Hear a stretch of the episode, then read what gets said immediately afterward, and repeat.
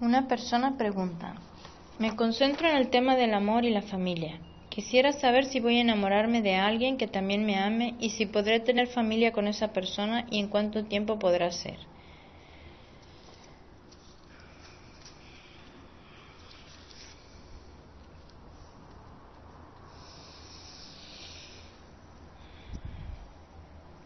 A ver, si hay una respuesta. Eh, te podemos contestar que sí a todo excepto al cuánto tiempo podrá ser. Porque para obtener esta respuesta estamos entrando en un estado alterado de conciencia en otra realidad y el tiempo no coincide igual, o sea, no es no en esa realidad no hay tiempo, con lo cual no te podemos decir cuándo porque tiene que ser cuando tenga que ser, pero sí que vas a conseguir a una persona, vas a formar una familia y vas a ser muy feliz porque eso has deseado siempre. Digamos que eso es tu sueño desde niña y cuando tienes ese sueño y sabes que lo tendrás y tienes esa ilusión y esa energía por saberlo y por eh, por, por tenerlo y, y, te, y es un pensamiento que te hace feliz en, cuando lo piensas, además es tu sueño, es así, eh, quiere decir que, eh, que estaba, estaba, digamos, preacordado que así fuera.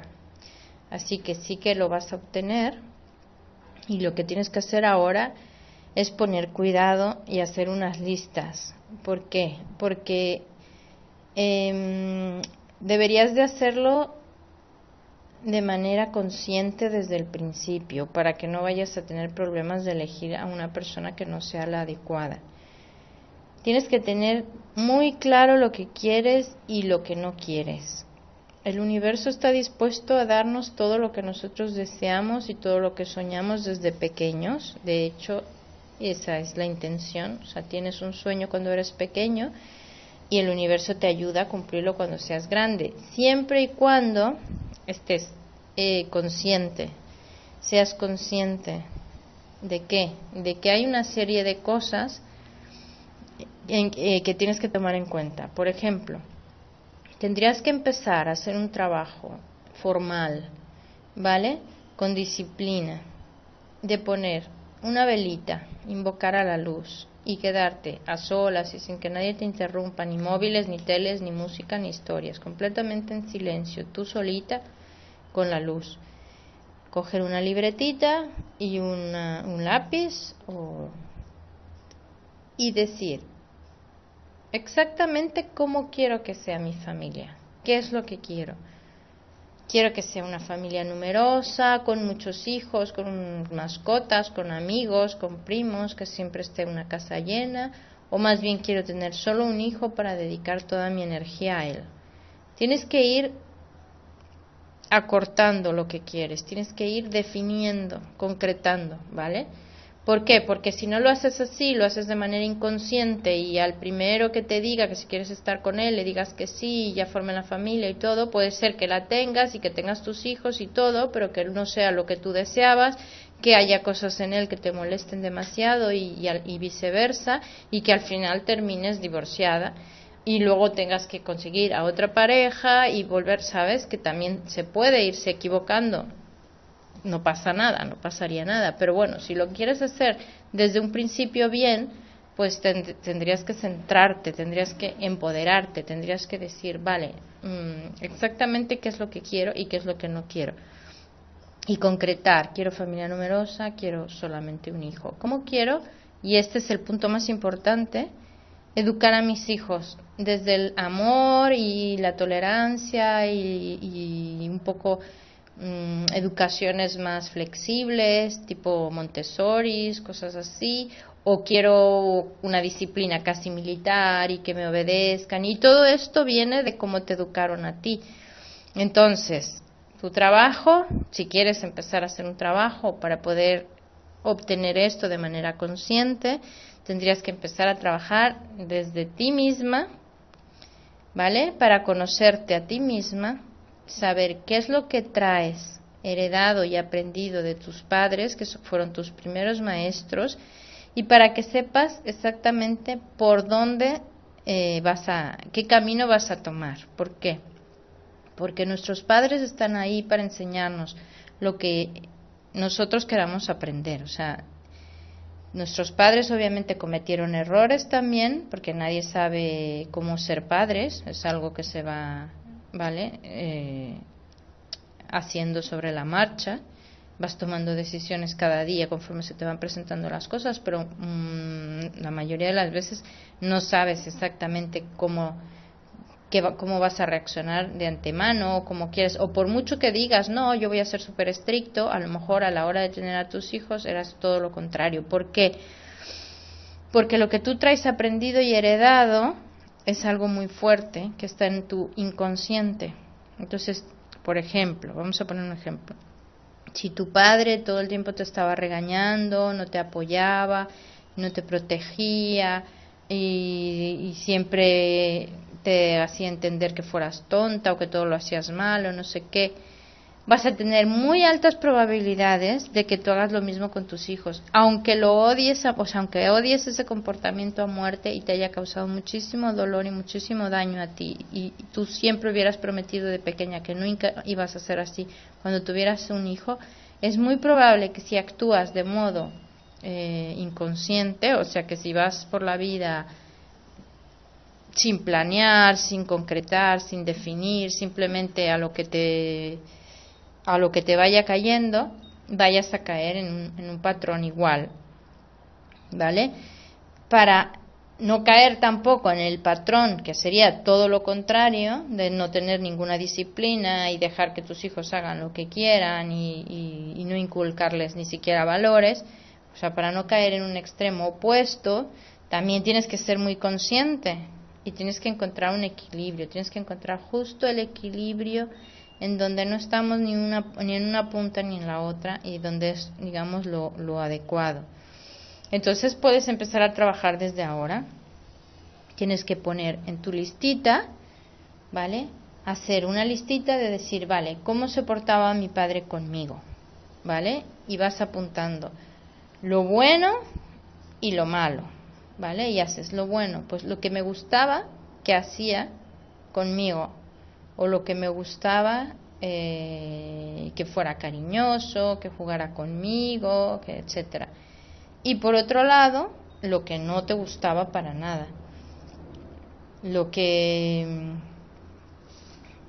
cuando te regañaba o cuando te hacía sentir mal, todas estas cosas que tú realmente no te, no te gustaban, pues tienes que apuntarlas también porque vas a tener que encontrar el equilibrio entre lo que tú vas a querer hacer con tus hijos. ¿Vale? Entonces haces tu listita de cómo era papá conmigo, la listita de lo bueno y la listita de lo malo, varios días, y cómo era mi mamá conmigo, la listita de lo bueno y la listita de lo malo. Y cuando tengas todo eso definido de cómo fueron contigo, cómo fue tu infancia, tu adolescencia, cómo fue todas esas etapas, cómo reaccionaban ellos contigo cuando tenías un problema, te apoyaban, te defendían o al contrario, te castigaban y te juzgaban. O sea, todo eso tienes que definirlo bien porque tú lo traes, digamos, incorporado en el inconsciente. ¿Vale? Y después generas tu propia listita para ti. Y yo, cuando sea madre, ¿cómo quiero ser? Cuando mi hijo tenga un problema, ¿qué quiero hacer? Apoyarlo, encaminarlo, decirle que no pasa nada, que todos cometemos errores, que siga adelante, que no importa las veces que se caiga, que lo importante es que se levante, o voy a regañarlo, castigarlo, avergonzarme de él, decirle cosas hirientes, etcétera. O sea, suena muy lógico cuando lo vemos cuando no somos padres todavía, de ah, ¿cómo voy a hacer yo eso, por favor? Pero tener hijos implica eh, que tú tengas que seguir con tu vida, incluso en un ritmo más alto, porque vas a necesitar más ingresos para poder pagar una serie enorme de gastos de pañales y de carritos y ropita y cosas así, con lo cual tendrás que seguir tu vida y además te vendrá un extra, que es un placer enorme, pero que también tiene sus días de que están llorando, de que se enfermaron, de que hay que cambiar pañales, de que se levantan muchas horas por la noche, de que no nos dejan descansar, o sea, no es algo muy fácil. Con lo cual es difícil porque tú estás en un estado de estrés total cuando tendrías que estar lo más tranquilo, amoroso y calmado posible.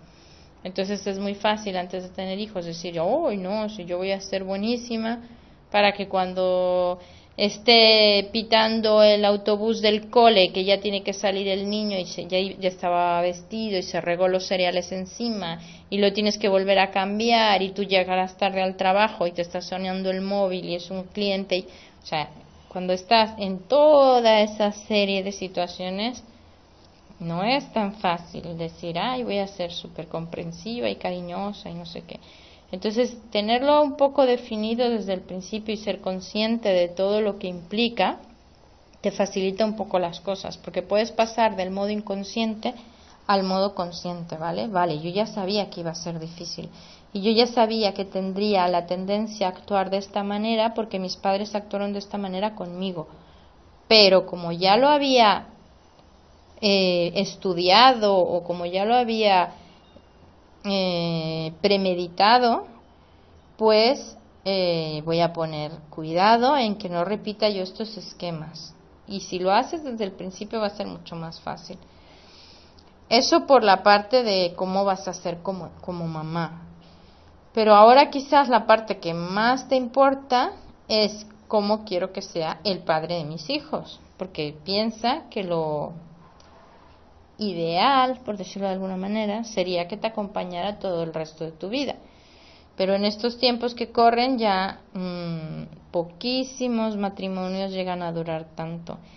Y luego, de los que duran tanto, si ponemos una lupa y miramos dentro cuáles de esos matrimonios son felices, también nos quedamos con muchos menos, o sea, nos vamos, vamos acortando la, la cantidad. ¿Por qué?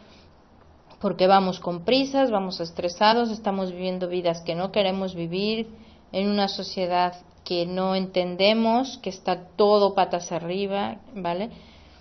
Y encima, en ese estrés de tener que conseguir ingresos, de tener que trabajar en algo que la mayoría de las veces no nos gusta, que tenemos que pagar una serie de facturas y de historias que a veces no llegamos y que estamos preocupados por eso, tenemos que compartir con otra persona que trae su propia historia personal, que trae sus propios problemas, que tiene su propio estrés y que tiene sus propias cosas. Entonces, claro, es difícil. Y si luego, te digo, le agregamos que lleguen unos bebés que van a llorar y van a requerir atención y van a requerir muchísima paciencia y amor, puede ser que pete la bomba. Entonces, por eso tienes que estar lo, lo más consciente posible. Luego, venimos a esta vida a equivocarnos. O sea que si no sale bien, tampoco pasa nada, ni hay que culparse, ni, ni mucho menos. Pero si tratas de hacerlo con conciencia desde el principio, te puede ser un poquito más fácil. Vas a poder tomar decisiones mejores. La mejor manera que tienes es preguntarle a tu corazón todas las cosas. Si te dejas guiar por tu corazón, Él te dice, con quién tienes que estar y con quién no. Pero yo, el trabajo que te sugería es que seas consciente de tus propias, de tu propia historia personal, cómo fueron tus padres contigo, ¿vale? para cuando tú seas madre, trates de elegir libre albedrío vale, mi madre hacía esto mal, a mí no me gustaba que hacía esto, pero justo porque vi el ejemplo de que ella lo hacía mal y porque yo pude vivir el sentimiento que se siente cuando te, cuando te, hacen esta actitud, yo no la quiero repetir con mi hijo. Entonces voy a poner excesivo cuidado en este punto porque es muy probable que tome yo el camino que tomó mi madre, porque se lo traigo en el inconsciente. Entonces es un poco ser consciente, vale, no vaya yo a repetir estos esquemas, voy a coger de mi madre lo mejor que me enseñó, todas sus cualidades, y de lo que hizo ella mal, voy yo también a tratar de hacerlo bien. Ahora, yo cometeré mis propios errores, porque para eso venimos, a cometer errores y aprender de ellos. Pero bueno, si vas con un poquito más de conciencia, puedes hacerte el camino un poquito menos difícil. Ahora hay hay parejas, hay familias que realmente están en grados de estrés enorme porque tienen facturas, hipotecas, coches, cosas que pagar, porque no llegan a fin de mes, porque están haciendo trabajos que no les gusta, porque sienten que no tienen el apoyo de la otra persona porque sienten que no están educando bien a los hijos, pero tampoco saben cómo hacerlo porque sienten que todo va empeorando. Entonces es un poquito para evitar esto. Y, y como te decía, de la parte de la pareja tienes que hacer tu ejercicio de hacer listitas. ¿Qué quiero de mi pareja? O sea, ¿cómo me gustaría que fuera? Y tienes que definir cuáles son tus prioridades. Tu prioridad es que sea guapo, tu prioridad es que tenga dinero, tu prioridad es que te apoye, tu prioridad es que puedas contar con él, que sea fiel. O sea, ¿cuáles son tus prioridades? ¿Cuál es para ti la cosa más importante para, para tener en un compañero de vida? Imagínate que vas a estar con él el resto de tu vida. Entonces, ¿qué valoras más? ¿Poder tenerle confianza? ¿Poder hablar con él de cualquier tema? o que en este momento, por ejemplo, él tenga dinero, que eso es un sube y baja, porque puede estar bien ahora y después no, o sea, es, ¿me es un poco prioridades, valores que tenga, que sepa que no va, no va a dejar de tener de repente, o sea, hay, hay valores fuertes en las personas, cualidades importantes de una personalidad que tú puedes valorar y o las tiene o no las tiene, porque cambiar a alguien, olvídate, o sea, esa no es la eso, olvídate, o sea, decir voy a andar con fulanito y me choca que haga esto, esto y el otro, pero no importa, yo lo voy a cambiar, o sea, no, ¿eh? Eso va al fracaso rotundo total desde el principio, porque no vas... Si es tan difícil que nos cambiemos a nosotros mismos, intentar cambiar a otra persona, ya olvídate, o sea, imposible. Entonces, haces tu listita de exactamente qué sí quiero y haz tu listita de exactamente qué no quiero. Porque, por ejemplo, alguien que viene de una, de una familia en la que el padre le pegaba a la madre, por ejemplo, podría repetir ese esquema. Podría pensar que ella también se merece que le peguen y podría, sin darse cuenta, caer con una pareja que la maltrate. Entonces, ojo, podría tendrías que, en ese caso, es un ejemplo, tendrías que poner en lo que por ahí no paso, pues la agresividad o la violencia. Entonces, con lo cual, si estás empezando con alguien y al primer síntoma de que veas que pierde el control y que es agresivo, adiós, que te vaya bien. Yo por ahí no paso. ¿Vale? Entonces es un poco definir lo que sí quiero y lo que no quiero. Y luego haces tu propia listita. Y yo cómo soy. Y yo qué defectos tengo, qué virtudes tengo que pueden ser eh, valiosas para una persona o que tendría yo que cambiar, porque a tú, a ti misma, sí que te puedes cambiar. Tienes todo el derecho del mundo de decir yo quiero cambiar esto y de poner atención para irlo mejorando. Para eso son tus listitas. Yo qué defectos tengo que me han que yo sé que los tengo o que las otras personas me han dicho que las tenga o que me han hecho perder otras relaciones o tener problemas en otros momentos. Vale, ¿Por qué lo hago? Porque lo aprendí de mis padres, porque lo aprendí de mi entorno, porque de la tele o de los amigos o de la sociedad, o porque realmente yo creo que eso es así y no lo quiero cambiar. ¿Vale? O sea, a ver, exactamente qué cosas hago porque las aprendí y las puedo desaprender y exactamente qué cosas sí que son mis valores y que no los quiero cambiar. Por ejemplo, si tu máximo valor es la libertad, necesitas tener una pareja que te la vaya a respetar. ¿Por qué? Porque para ti esa es una prioridad. Si, te, si empiezas a estar con alguien que no te va a dejar mirar con tus amigas, que te va a estar teniendo celos de cualquiera que se te acerque, que te va a estar controlando el mail, que te va a estar mirando a dónde vas, con quién, y no sé qué, y no te va a dejar hacer según qué cosas, y te va a prohibir no sé qué otras, adiós, que te vaya bien. O sea, si tu prioridad es tu libertad, no puedes aceptar estar con alguien que te vaya a cortar las alas. Entonces, este es el tipo de trabajo que te propongo que hagas antes de que decidas quién va a ser el padre de tus hijos. Porque luego, el padre de tus hijos, aunque se divorcien, vas a tener que seguir teniendo contacto con él un montón de años hasta que tus hijos sean adultos y luego todavía más, porque en algún momento tus hijos se casarán y querrán que sus dos padres vayan a la boda, por ejemplo. o se graduarán en la universidad y querrán que la graduación vayan sus dos padres, con lo cual con esta persona, o sea, puedes tener parejas y terminar con ellas y no volverlas a ver y no hay ningún problema, pero cuando ya se trata de que va a ser el padre de tus hijos, piensa que vas a tener que verlo un montón de años, ¿vale? Entonces tienes que poner ahí más cuidado, ¿cómo me gustaría que fuera el padre de mis hijos? Conmigo y con ellos. Un padre cariñoso, un padre que se ocupe de ellos, un padre que quiera ser padre, que igual que yo siempre haya soñado con formar una familia y tener hijos, que quiera inculcarles valores, que quiera enseñarles algún hobby que tenga, que quiera transmitirles algo, dejarles su negocio, enseñarles algo, o sea, alguien que siempre haya soñado con tener hijos. Porque si tú vienes de haber soñado toda tu vida con tener formar una familia y te unes a una persona que quiere vivir la vida, no quiere envejecer, quiere fiesta todo el año y que nunca se ha planteado tener hijos porque para él los niños son un estorbo y es horrible y por ejemplo tiene unos sobrinos y no los soporta, olvídate, no va a cambiar. ¿Vale? Entonces es un poco eso. O sea, sí que vas a tener tu familia, sí que vas a tener eh, tus hijos, pero ahora que estás a tiempo, empieza a planear en tus, o sea, empieza a planear tu sueño, empieza a darle forma, empieza a definir qué es lo que quieres que el universo te proporcione, qué es lo que quieres atraer, qué es lo que quieres en tu vida. Proyecta un poco el futuro, cómo quiero tener esto después. Y en base a eso, lo que tengas que cambiar, tú lo cambias. Porque cambiar a otra persona, imposible. Tú vas moldeando, cambiando, definiendo y sabiendo para poder decir en algún momento dado que por aquí no quieres pasar.